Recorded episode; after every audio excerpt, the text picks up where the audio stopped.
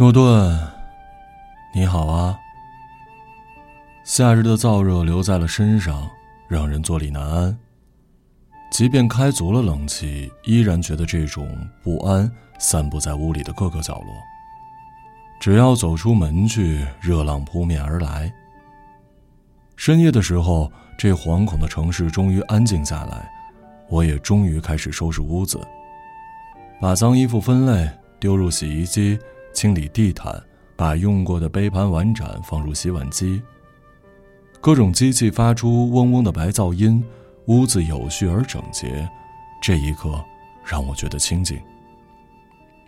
这段时间里，世界实在是太吵了。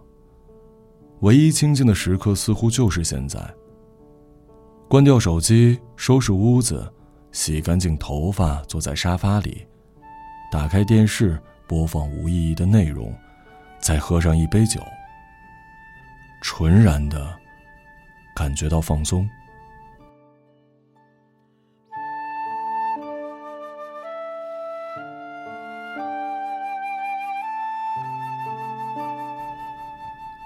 诺顿先生，这世界突如其来的陷入了混乱，人们努力适应、调整生活，却跟不上混乱的节奏。文明如此脆弱，生活如此脆弱，我不由得想：原来我们期待的美好和真实的世界，一点都不符合。可是，我们又能做什么呢？除了把自己所属的世界照料的井井有条之外，我们还能做什么呢？诺顿先生。我有时候会陷入一种无序的混乱感里，我期待有序、安静和公正。可是有时候我又想，我到底能做什么呢？这种巨大的落差让我沮丧，让我只想待在家里，待在让我舒服的地方。但是，不是混乱打败了我，而是我的沮丧打败了我。我觉得事情不应该是这样。单独的个人的力量有限，但是历史是由个人创造的。我就是时代的一份子，无需追赶任何时代。于是，我创造我，就是创造了时代。生活如此没有意义，世界又如此混乱，我要在自己身上建立简单的秩序。虽然我知道偶尔我会失败，会沮丧，但是我不会放弃。我需要在我的生活里建立一种接近淳朴和节制的秩序。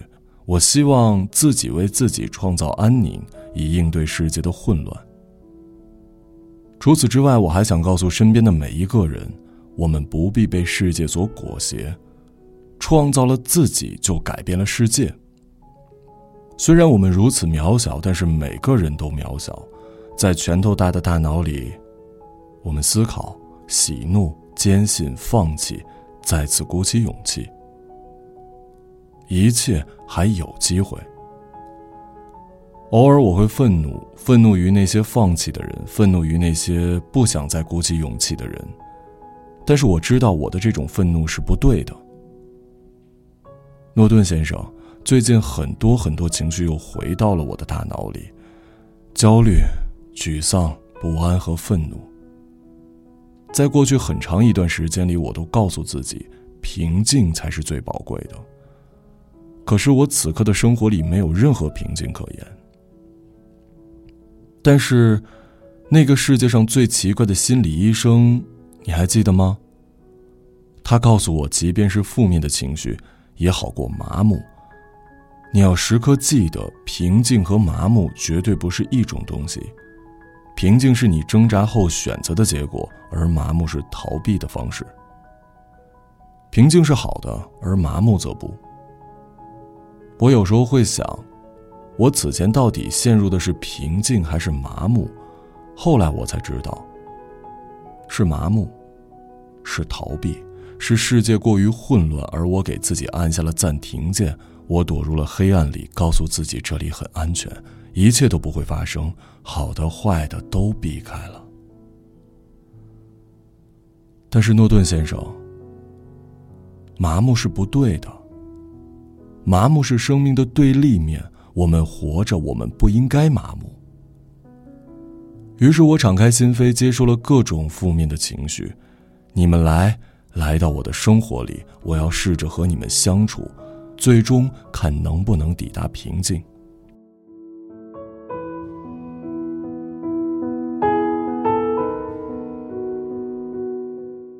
诺顿先生，有时候我想问：那平静之后呢？平静之后是什么呢？世界上最奇怪的心理医生告诉我，是幸福。我已经很久没有听到这个词了。关于幸福，我们竟然还能抱有期待，简直大胆妄为。我们如此小心翼翼的活着，就是为了避免不幸，而他竟然告诉我，我们应该追求幸福。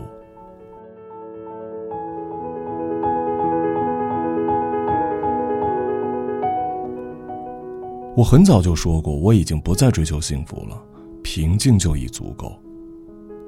但是此刻这个问题重新摆在我的面前，我既不平静又不幸福，但是这不代表幸福是不存在的。幸福是不值得追求的，它一定在某一个时间点等待着我们。幸福只属于勇敢的人，那些放弃的、躲避的人一定不会抵达终点。于是，我想，幸福依然值得追求，不是追求幸福作为结果，而是作为追逐的路途。我们需要无数次的鼓起勇气，奋不顾身，再沮丧，再放弃，最后再次追求。这就是我们活着的意义，不是因为幸福是目的，而是因为无论如何，我们要找到一种方法，属于自己的方法，抵达终点。在此之前，一切的情绪都可以接受，一切的绝望都不是重点。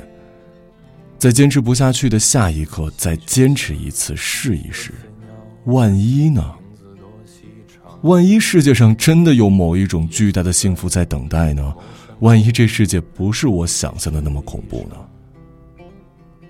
反正我们只是活着，如果我们只是为了避免不幸而活着，那也太可惜了。我们应该为了追求幸福而活着，虽然都是活着，但这就是我们的勇气。我们有勇气说出渴望幸福、渴望追求，这就是追求幸福的第一步。你说是不是这样啊，诺顿先生？趟出这片枯寂，就趟过生长；遇见风起水浪，就遇过虚妄。以上文字来自您东半球官方指定唯一的女朋友苏更生，转述者。马晓成。日升亦或潮涨，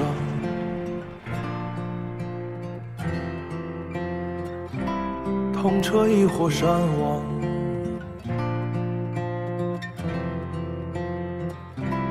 你要去的地方，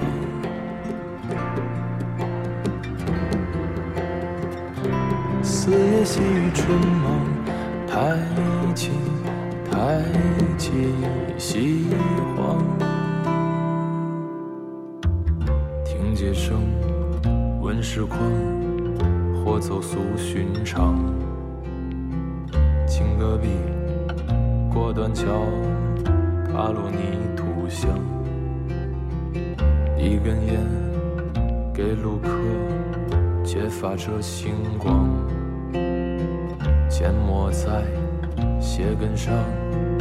无所谓远方，趟出这片枯寂，就趟过生长；遇见风起水浪，就遇过虚妄。人如情，可回望，就忍过西荒。一如年少模样。欢